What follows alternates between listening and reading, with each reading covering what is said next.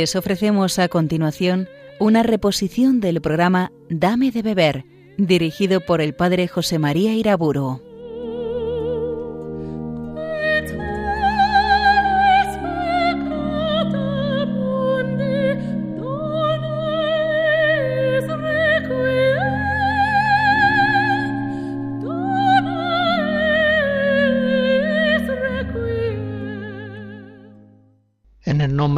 Padre, del Hijo y del Espíritu Santo. Oramos con la colecta del domingo 29. Dios Todopoderoso y Eterno, te pedimos entregarnos a ti con fidelidad y servirte con sincero corazón.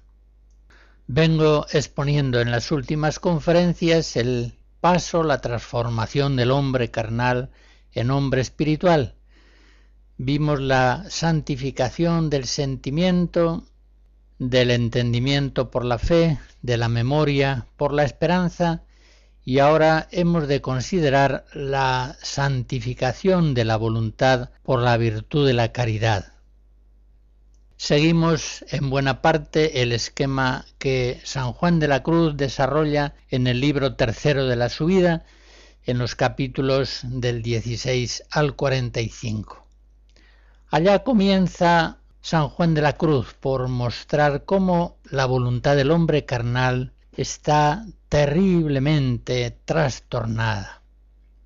Y por eso dice, no hubiéramos hecho nada en purificar el entendimiento para fundarle en la virtud de la fe y a la memoria en la de la esperanza, si no purificásemos la voluntad acerca de la tercera virtud, que es la caridad.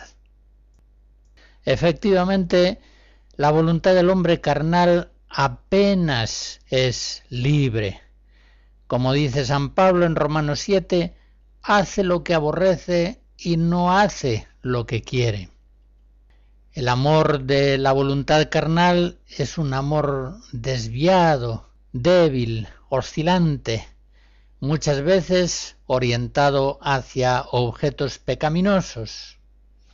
Está claro pues que si el hombre es imagen de Dios y Dios es amor, solamente podrá el hombre ser perfecto, solamente podrá ser clara imagen de Dios, cuando el amor enfermo de su voluntad sea sanado y elevado por la virtud sobrenatural de la caridad.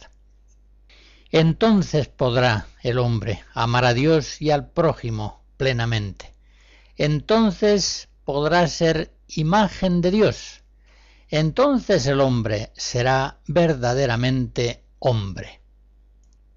El pecado original, ya lo vimos, trastorna los sentimientos del hombre adámico, trastorna su mente, haciéndola torpe para la verdad, pero trastorna de un modo especial la voluntad, dificultando su unión con la voluntad divina.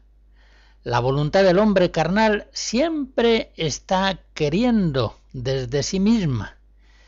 El hombre carnal quiere que pase esto, que no suceda tal cosa, que tal asunto se realice pronto, que tal otro se demore, siempre está queriendo, quiere sin parar, quiere que se mata porque sus voliciones desconectadas de Dios son fatales, son nefastas. Al hombre carnal que se pasa la vida queriendo esto y no queriendo lo otro, tendríamos que decirle, pero ¿quién te manda a ti querer nada desde ti mismo? Tú no has venido a este mundo a pretender sacar adelante tu voluntad. Tú has sido enviado por Dios a este mundo para hacer su voluntad y no la tuya. San Juan de la Cruz describe los terribles daños que padece aquel hombre cuya voluntad se pierde en amores desordenados, no sujetos al orden del amor divino. Y dice que para describir estos daños ni tinta ni papel bastarían y el tiempo sería corto precisa el santo doctor que el daño privativo principal de ese trastorno profundo de la voluntad es apartarse de Dios, porque así como acercándose a Él el alma por la afección de la voluntad, de ahí le nacen todos los bienes, así apartándose de Dios por esta afección desordenada de criatura, dan en ella, en la voluntad, todos los daños y males, en la medida del gozo y afección con que se junta con la criatura, porque eso es el apartarse de Dios. Efectivamente, la voluntad carnal que se queda cebada en el gozo de criaturas sufre, como dice San Juan de la Cruz, un embotamiento de la mente acerca de Dios que le oscurece los bienes de Dios y que le produce oscuridad de juicio para entender la verdad y juzgar bien de cada cosa como realmente es. Le hace apartarse de las cosas de Dios y de los santos ejercicios y no gustar de ellos, porque tiene el gusto puesto en otras cosas.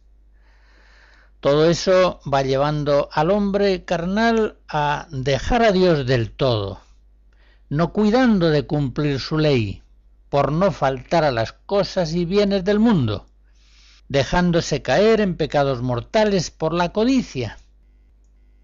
Y sigue diciendo el doctor místico, las potencias del alma están engolfadas en las cosas del mundo y riquezas y tratos que no se dan nada por cumplir con lo que les obliga la ley de Dios y tienen grande olvido y torpeza acerca de lo que toca a su salvación, y tienen tanta más viveza y sutileza acerca de las cosas del mundo. Por eso en las cosas de Dios no son nada, y en la del mundo lo son todo. Sirven al dinero y no sirven a Dios.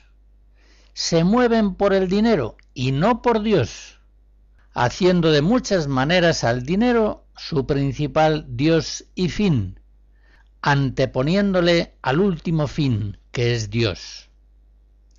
A estas observaciones de San Juan de la Cruz se puede añadir que efectivamente el dinero, como él dice, es el principal Dios y fin del hombre carnal, pero no el único. Como bien sabe el doctor místico, de hecho, hay hombres que menosprecian el dinero, pero que dan un culto absoluto a otros ídolos, tan peligrosos o más que las riquezas. El culto a las ideas propias, el afán de dominio, de poder, de independencia, de placer, de prestigio, son igualmente ídolos como lo es el dinero. Y a veces incluso son más peligrosos porque son ídolos aparentemente más nobles, más dignos. El hombre carnal que vive queriendo las cosas desde su propia voluntad, sin referencia y sujeción a la voluntad divina, y a veces en contra de ella, tiene una vida realmente horrible, llena de inquietudes, ansiedades, disgustos tremendos, insomnios, enfados, ofensas contra la caridad al prójimo. Anda el hombre carnal impulsado por una voluntad abandonada a sí misma, como dándose golpes con las cosas que suceden. Cuando ven ustedes, por ejemplo, un moscardón que entra en la habitación va volando como loco, dándose golpes con las paredes, las cortinas, los cristales, parece que está loco es una imagen perfecta del hombre cuya voluntad carnal está queriendo continuamente esto y lo otro desde sí misma. Quiere que se mata, se mata a sí mismo, se destroza, queriendo desde su propia voluntad. Sigue un camino de perdición temporal y Dios quiera que no sea un camino de perdición eterna. Pues bien, es preciso purificar la voluntad de todas sus afecciones desordenadas, de eso que solemos llamar apegos desordenados. San Juan de la Cruz reduce los movimientos fundamentales de la voluntad a cuatro.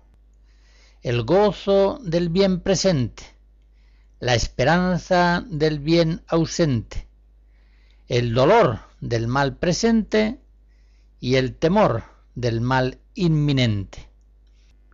Esas cuatro afecciones de la voluntad juntamente se ordenan o juntamente se desvían. Pongo un ejemplo. Si el hombre pone su gozo en la salud, ahí se centrarán convergentemente su esperanza, su dolor y su temor. ¿Qué es lo que espera? Mantener la salud. ¿Qué es lo que le duele fundamentalmente? Perderla. ¿Dónde se centra su temor? En ver disminuida su salud. Las cuatro afecciones giran juntamente en torno al mismo apego desordenado. Pues bien, la abnegación de la voluntad ha de ser total. Ninguna clase de bienes creados ha de cautivar el corazón del hombre con un apego que venga a lesionar o a disminuir su amor a Dios. Sencillamente, la voluntad no se debe gozar, ni doler, ni esperar, ni temer, sino sólo de aquello que es gloria y honra de Dios. Y en referencia al amor de las criaturas, todo gozo, esperanza, dolor y temor han de darse en la medida en que están integrados en las exigencias maravillosas del amor de Dios. Concluye San Juan de la Cruz diciendo, esto es dejar el corazón libre para Dios. Y tengamos en cuenta que apegos desordenados de la voluntad se pueden producir hacia todo lo que no sea Dios, todo amor a criatura, no integrado en el amor a Dios puede venir a ser un apego desordenado. Uno puede tener amor desordenado a cosas malas, por ejemplo al robo, al adulterio, a la mentira, pero también puede tener una voluntad apegada a cosas de suyo indiferentes. Uno quiere estar presente en todo, otro no quiere meterse en nada. En todo caso, es un apego desordenado a algo indiferente. O incluso puede la voluntad carnal estar apegada a cosas buenas, estudiar, dedicar mucho tiempo a la oración, terminar pronto unos trabajos excelentes, son cosas buenas, pero pueden ser objeto de apegos desordenados que nos desvíen de la voluntad divina. Por otra parte, así como puede haber apegos desordenados a objetos exteriores, uno puede estar apegado al dinero, a las tierras, a la bebida. Otros objetos hay más interiores, más íntimos, que pueden atraer el apego desordenado de la voluntad. Por ejemplo, vivir tranquilo, parecer moderno, ser siempre eficaz, tener todo en un orden absoluto, guardar un ritmo de vida previsible. Todas estas cuestiones pueden ser objeto de apegos interiores que alejen la voluntad del hombre de una fidelidad perfecta a la voluntad divina escucharemos una primera serie de cantos litúrgicos de Rusia.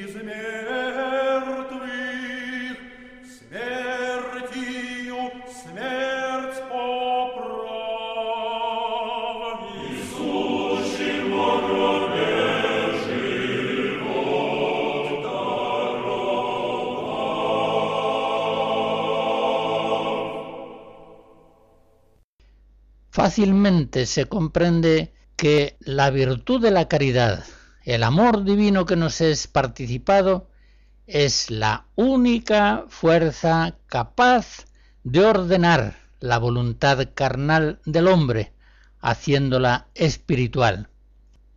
Es la caridad la única fuerza que puede librar al hombre carnal de todo apego desordenado y unirle amorosamente de una forma continua e incondicional a la voluntad de Dios providente. Creciendo en la caridad, el cristiano va abandonando uno tras otro todos los ídolos de sus amores desordenados, donde puso en otro tiempo su gozo, su esperanza, su dolor y su temor, y va amando al Señor como está mandado, con todas las fuerzas de su alma, con todo su pensamiento, con todo su corazón. Es la virtud teologal de la caridad la que asemeja nuestra voluntad a la voluntad humana de nuestro Salvador Jesucristo. Contemplemos la voluntad de Cristo con amor. Él declara en Juan 4, mi alimento es hacer la voluntad del que me ha enviado y cumplir su obra. Y en el capítulo 5 del mismo Evangelio declara Jesús, yo no busco mi voluntad, sino la voluntad del que me envió. Y en el capítulo sexto, yo he bajado del cielo no para hacer mi voluntad, sino la voluntad de aquel que me ha enviado. Y al final de su vida, en aquella pasión anticipada que sufre en Getsemaní, ora sudando sangre y le dice al Padre, no se haga mi voluntad, sino la tuya. Como dice San Pablo en el himno cristológico de Filipenses 2, la voluntad de nuestro Señor Jesucristo fue obediente hasta la muerte y muerte de cruz. El mismo ejemplo nos da la Virgen María, que se declara la esclava del Señor. Hágase en mí, según su voluntad, según su palabra. Es impensable que Jesús o que María pudieran querer algo desde sí mismos, ellos permanecen esclavos del Padre Celestial, sujetos totalmente a la voluntad divina por un amor más fuerte que todo. Pues bien, Jesucristo nuestro Salvador, comunicándonos el Espíritu Santo y con él la virtud de la caridad, libra a nuestra voluntad carnal de estar cautiva de sí misma y nos da fuerzas para asimilarla en una forma continua a la voluntad de Dios providente. Por eso todos los apegos y todos los ídolos han de ir siendo consumidos por el fuego sobrenatural de la caridad y reducidos a cenizas. La caridad nos enseña a no querer nada desde nosotros mismos, la caridad nos enseña a querer todo y sólo lo que Dios quiera. La caridad santifica, purifica, eleva nuestra voluntad, de tal modo que quiera siempre y en todo aquello que Dios quiere, y no quiera nunca aquello que Dios no quiere. Debemos, pues, tener nuestra propia voluntad en libertad vigilada, valga la expresión. Debemos estar atentos en todas las cosas que nos van sucediendo para no querer nunca nada desde nosotros mismos, sino querer siempre bajo la moción de la voluntad divina. No hemos venido a este mundo a hacer nuestra voluntad, Hemos sido creados, hemos sido enviados al mundo presente para hacer en todo la voluntad de Dios nuestro Señor. Si en Dios vivimos, nos movemos y existimos como dice San Pablo en Hechos 17, piensen qué horror es que nuestra voluntad pueda querer algo contrario a lo que quiere este Dios, que nos está dando la vida, el ser y el movimiento.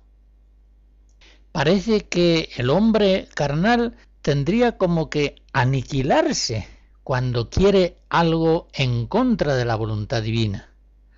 Sin embargo, la misericordia de Dios aguanta esa miseria del hombre, procurando su conversión por la gracia de Cristo. El hombre se realiza, es decir, se hace real a sí mismo en la medida en que discierne y cumple la voluntad de Dios providente en cada instante de su vida.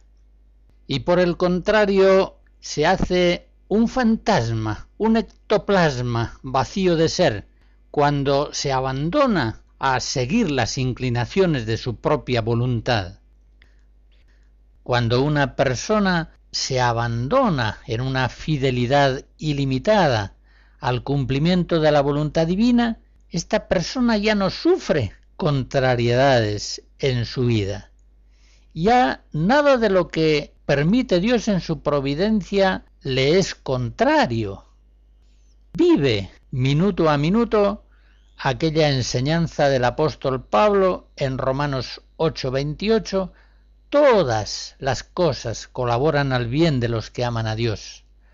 Por tanto, cuando nuestra voluntad ya no es carnal, sino espiritual, dejamos de sufrir contrariedades, porque vivimos siempre unidos a la voluntad de Dios providente, aceptando incondicionalmente todo aquello que Él quiere y permite en su providencia. El que sufre continuamente contrariedades es el hombre carnal, porque muchas de las vicisitudes que van ocurriendo en su vida son contrarias, son contrariedades que se oponen a su voluntad propia personal. Pero el hombre espiritual, incondicionalmente adherido a la voluntad divina, no experimenta propiamente contrariedades en su vida.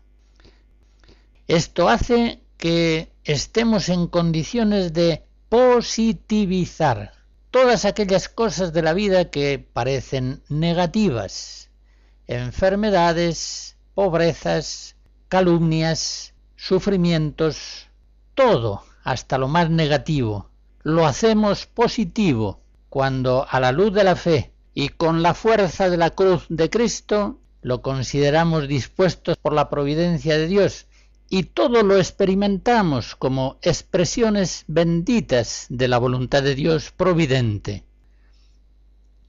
León Blois Hacia 1900, aquel escritor francés converso decía, todo lo que sucede es adorable. Cuando la virtud excelente de la caridad transforma nuestra voluntad carnal en voluntad espiritual, ya no queremos otra cosa que lo que Dios quiera, y eso hace que no temamos nada, Nunca tememos lo que la voluntad de Dios providente haya dispuesto para nuestra vida, en el futuro, en el momento presente. Bien dice el salmista en el Salmo 112 que el justo no teme la mala noticia. Efectivamente, para él no hay propiamente malas noticias. Todo es providencial. Todo es buena noticia, todo es evangelio. No sufre contrariedades, porque su voluntad está siempre guardada, fielmente unida a la voluntad divina.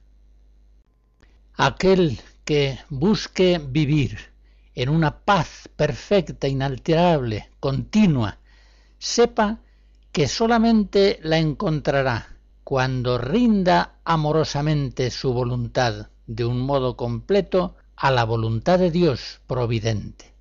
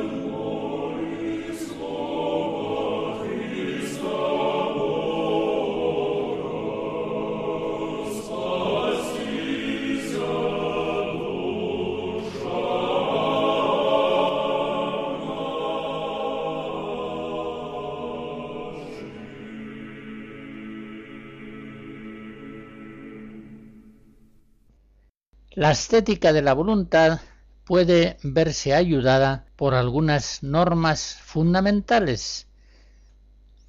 En primer lugar, es necesario descubrir los apegos desordenados. Los apegos están a veces encubiertos y no pocos de ellos suelen depender de otros apegos más radicales y ocultos.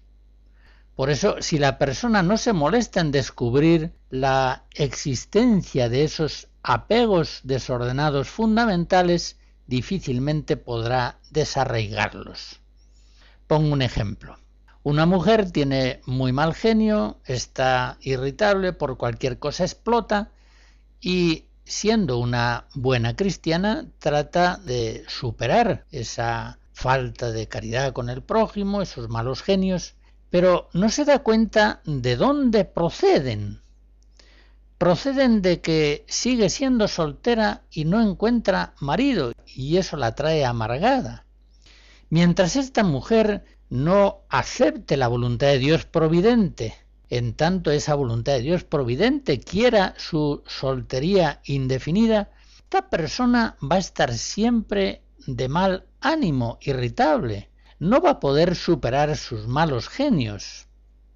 Sus explosiones de malos genios son malos frutos que proceden de un árbol malo, de una mala raíz. Y esa mala raíz es la falta de aceptación de la voluntad de Dios providente sobre su vida. Si esta mujer acepta humildemente, confiadamente la voluntad de Dios providente sobre ella, podrá vivir en paz. Y entonces, sin mayores esfuerzos, con la gracia de Dios, podrá superar sus malos genios. Pero de otro modo no. ¿Cuántas veces nuestra lucha espiritual contra apegos desordenados concretos resulta vana porque no descubrimos los apegos desordenados profundos, radicales, de donde proceden esos otros malos frutos. Preguntas fundamentales para descubrir un apego desordenado pueden ser ¿en qué tengo puesto yo mi gozo? ¿Qué es lo que me alegra más? ¿Qué es lo que más dolor me produce? ¿Por dónde andan mis temores? Ya sabemos que gozo, alegría, dolor y temor son las cuatro afecciones fundamentales de la voluntad que se mueven en forma convergente y que nos indican claramente cuáles son los posibles apegos de nuestra voluntad. Pero también hay otras muchas señales. Por ejemplo, el hombre piensa mucho, le da muchas vueltas sobre aquello a lo que está apegado. Una persona que tiene apego desordenado a la salud no se cansa de darle vueltas a ese tema. O si está desordenadamente apegado al dinero, ahí tendrá puesto sus pensamientos y cavilaciones de modo interminable. Del mismo modo, el hombre habla mucho de aquellas cosas a las cuales está apegado. Si está apegado al dinero, hablará mucho de cosas económicas, si está apegado a la salud, ese será uno de sus temas fundamentales. Sencillamente, se cumple la norma de Jesús. De la abundancia del corazón habla la boca. Mateo 12. Otro signo que nos ayuda a descubrir nuestros apegos desordenados lo vemos en las obsesiones de la memoria. La memoria se apega a aquello a lo cual está apegada la voluntad. La persona se preocupa morbosamente, excesivamente, por aquellas cosas a las que está desordenadamente apegado. Las mismas distracciones persistentes en la oración, cuando esas distracciones versan sobre un objeto determinado, suelen indicar que el hombre lo está queriendo con una voluntad carnal. Por otra parte, los apegos desordenados son raíces que producen malos frutos.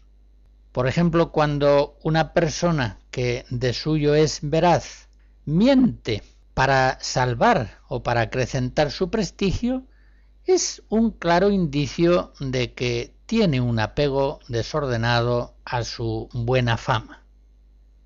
En este sentido, para discernir la calidad de ciertos amores dudosos, conviene aplicarles la clave evangélica de Cristo.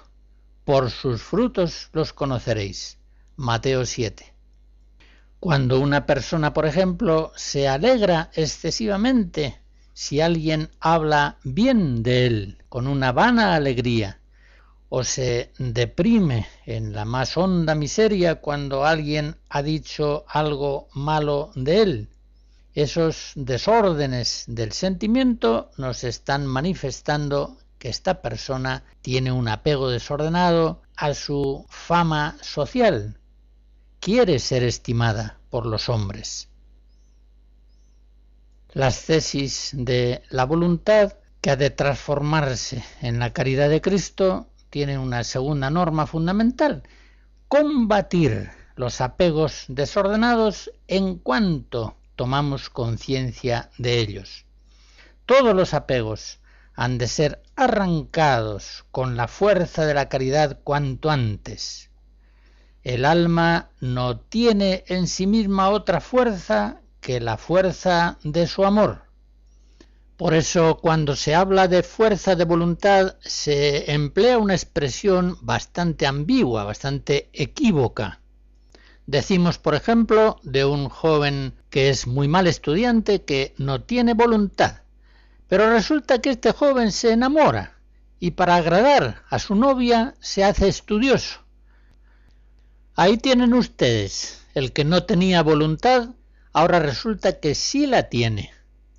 No, la voluntad en ese estudiante es la misma ahora que antes pero antes era una voluntad sin amor y por tanto sin fuerza. Y ahora es una voluntad que al estar enamorada tiene una fuerza invencible. Está claro que la única fuerza de la voluntad es la fuerza del amor que en ella hay. San Juan de la Cruz dice hermosamente en el libro de La llama 1.13, el amor es la inclinación del alma y la fuerza y virtud que tiene para ir a Dios, porque mediante el amor se une el alma con Dios. El santo doctor sabe bien que del amor desordenado a criaturas sólo puede arrancarnos un amor a Dios más fuerte. La cuestión está en que prefiramos a Dios en un acto intenso y fuerte de la caridad. Podemos preguntarnos, ¿seré capaz yo de amar a la criatura más que al Creador? ¿Voy a permitirme preferir mi voluntad a la voluntad de mi Señor? Efectivamente, sólo la fuerza del amor a Dios puede arrancarnos de nuestros apegos desordenados Solo el amor puede transformar nuestra voluntad carnal en voluntad espiritual. Solo el amor puede unir indefectiblemente, continuamente nuestra voluntad a la voluntad divina. Y solo el amor puede conseguir esta suprema bienaventuranza con facilidad. Pues ante el alma que de verdad ama a Dios, como dice San Juan de la Cruz en llama 1.32, todas las cosas le son nada. Solo Dios es para ella el todo.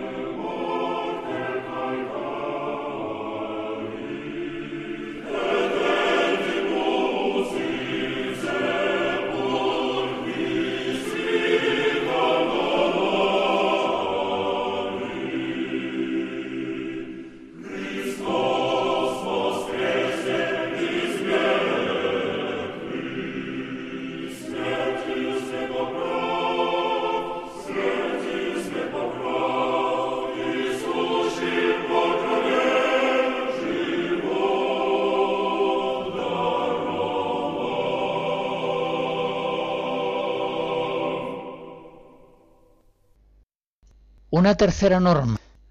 Los apegos desordenados de la voluntad carnal han de ser atajados cuanto antes, en cuanto la conciencia los capta.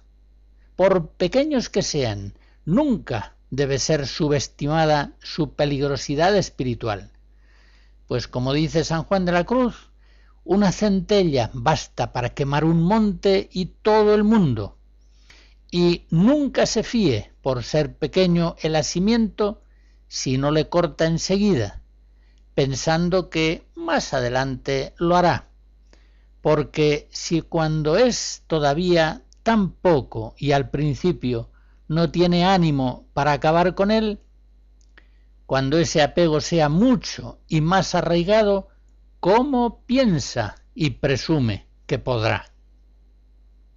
Hay que atajar violentamente los apegos desordenados de la voluntad en cuanto nuestra conciencia los capta. Hay que atajarlos por la oración de petición, que ha de ir siempre por delante, rogando a Dios que rompa las cadenas que sujetan nuestra voluntad, que nos dé fuerza para romper esas cadenas. Se atajan los apegos desordenados con los actos intensos de aquellas virtudes que le son contrarias. Se atajan, se cortan los apegos desordenados, no consintiendo en ellos mientras duran. Luchemos incansablemente con la fuerza de la caridad para desarraigar todo apego desordenado de nuestra voluntad carnal. Una cuarta norma para lograr que nuestra voluntad carnal por la caridad venga a hacerse espiritual. Desprestigiar los apegos desordenados de nuestra voluntad a la luz de la fe. Hemos de darnos cuenta de que esos apegos desordenados no son más que ídolos, muchas veces ridículos, alzados en nuestro corazón y a los cuales estamos dando culto. Pero esos ídolos no resisten la luz de la fe, pues cuando ella revela lo que son, se descubre que son nada, se vienen abajo. Por eso cuando descubrimos en nosotros el ídolo de algún amor desordenado a criatura, lo venceremos sobre todo proyectando sobre él el foco de una fe intensamente actualizada. Voy a poner un ejemplo. Supongamos que una mujer tiene un gran apego al orden. Si cada cosa no está en su sitio y a su hora, se pone nerviosa, se enoja, se enfada y hace a todos los familiares una vida imposible. Esta mujer, mientras no derribe de su corazón el ídolo del orden, apenas conseguirán nada con sus buenos e ingenuos propósitos de no enfadarse a la próxima vez. Sencillamente tiene que reconocer a la luz de la fe que el orden es un valor, ciertamente, que debe ser fomentado, pero que es un valor que ha de verse integrado en otros valores todavía mayores, la unidad de la familia, la caridad, la paz del hogar. Es a la luz de la fe como ha de descubrir la estupidez de su manía de orden. La luz de la fe ha de ayudarle a comprender que el orden es un valor que ha de integrarse en otros valores, paz, alegría familiar, y que es completamente ridículo que estos valores mayores sean sacrificados al ídolo de un valor menor, como es el valor del orden. Al valorar lo que ahora no tiene suficientemente en cuenta, porque ve las cosas con poca luz de fe, entonces conseguirá desprestigiar ese orden suyo idolatrado. Y si ella misma finalmente llega a reírse de su manía de orden, entonces sin duda la curación puede darse ya por conseguida.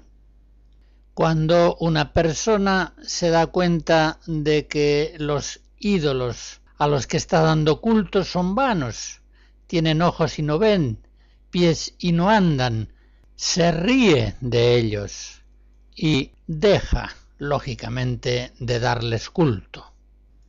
Pero, por el contrario, el combate contra los apegos desordenados suele hacerse en forma muy torpe. Es un combate que suele reducirse a simples decretos volitivos. La próxima vez no me enfadaré son decretos volitivos ineficaces e incluso psicológicamente insanos. El cristiano al combatir un apego debe convencerse a la luz de la fe de su vanidad, de su ridiculez y de su maldad. Debe renunciar libremente a sus ávidas obstinaciones por ejemplo, en el caso del orden idolatrado, ha de decirse procuraré el orden, porque es un valor muy considerable, pero me conformaré con aquel orden que de hecho se consiga en mi casa en cada momento. Qué tranquilo está el diablo, qué tranquilos están los apegos desordenados cuando ven que el hombre pretende combatirlos solamente a golpes de voluntad. En cambio, cómo tiemblan los apegos desordenados en cuanto ven que la persona enciende el foco poderoso de la fe y se apresta a iluminar con esa luz esos apegos. En ese momento saben que tienen las horas contadas. Una quinta norma. En la estética de la voluntad hay que saber que el apego a cosas buenas, que de suyo son buenas, puede ser más peligroso que el apego a cosas malas. Pues el apego a cosas malas fácilmente se descubre, mientras que el apego a cosas buenas muchas veces se justifica bajo apariencia de bien. Pongo un ejemplo un sacerdote apegado a la bebida tratará de corregirse y si no lo consigue, por lo menos se reconocerá pecador. Pero supónganse un sacerdote que está desordenadamente apegado al estudio de la teología y de los autores espirituales. El objeto de su apego no puede ser más noble. Pero si realmente está desordenadamente apegado al estudio y deja abandonada la atención pastoral de sus fieles, no los atiende suficientemente. Por estos malos frutos conocemos fácilmente que este hombre está desordenadamente apegado al valor positivo del estudio. Pero ¿cuántas veces al propio interesado, al que está realmente afectado por ese apego desordenado. Le cuesta reconocer el desorden de su voluntad al aplicarse obstinadamente al estudio con pérdida de la atención pastoral de los fieles. ¿Cuántas veces justificará su apego desordenado con distintas alegaciones de que el mayor servicio que puede prestar un sacerdote a su feligresía es estar iluminado por una gran luz de verdad y que esto no se consigue si no es con mucho estudio. Muchas serán las razones que discurra para justificar y convalidar su apego desordenado, pero éste sigue cautivando su voluntad sin dejarle moverse libremente bajo la acción del Espíritu Santo, que está queriendo inclinarle por la caridad pastoral a un servicio más pleno hacia sus feligreses.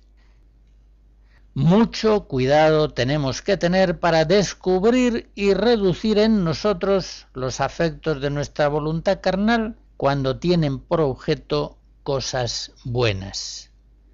Los apegos desordenados a cosas malas fácilmente se disciernen como tales. En fin, una sexta observación. Sepamos que los apegos interiores son más peligrosos que aquellos apegos referidos a bienes exteriores. Antes he explicado la diferencia que hay entre unos y otros. Los apegos interiores, esos que son tan íntimos, tan ligados al modo de ser personal, pueden tener por objeto una vida tranquila o al revés, una vida muy movida y cambiante, unos horarios previsibles, una vida continuamente abierta a los cambios, son apegos íntimos que no versan sobre objetos exteriores. Pues bien, estos apegos íntimos cautivan el corazón de la persona lo mismo que puede ser cautivada por el amor desordenado a objetos exteriores. Más aún, hay que advertir que en la vida espiritual los apegos interiores suelen ser más persistentes, más vinculados a la personalidad de cada uno, suelen ser más ocultos y suelen ser la raíz que sostiene no pocos de aquellos apegos desordenados a objetos exteriores. Por eso en la vida espiritual y concretamente en la dirección espiritual tiene la mayor importancia descubrir estos apegos internos, íntimos a la persona y desarraigarlos con la gracia de Dios.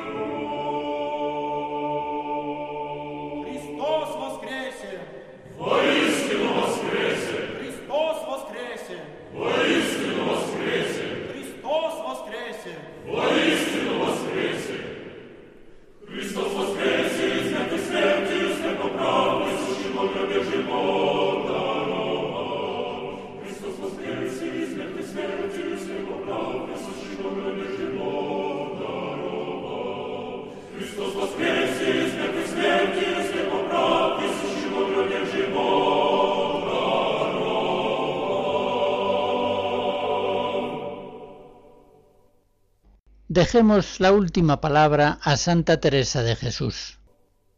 Vuestra soy, para vos nací, ¿qué mandáis hacer de mí? Dadme muerte, dadme vida, dad salud o enfermedad, honra o deshonra me dad, dadme guerra o paz cumplida, flaqueza o fuerza mi vida, que a todo diré que sí. ¿Qué mandáis hacer de mí? La bendición de Dios Todopoderoso, Padre, Hijo y Espíritu Santo, descienda sobre ustedes y les guarde siempre. Amén.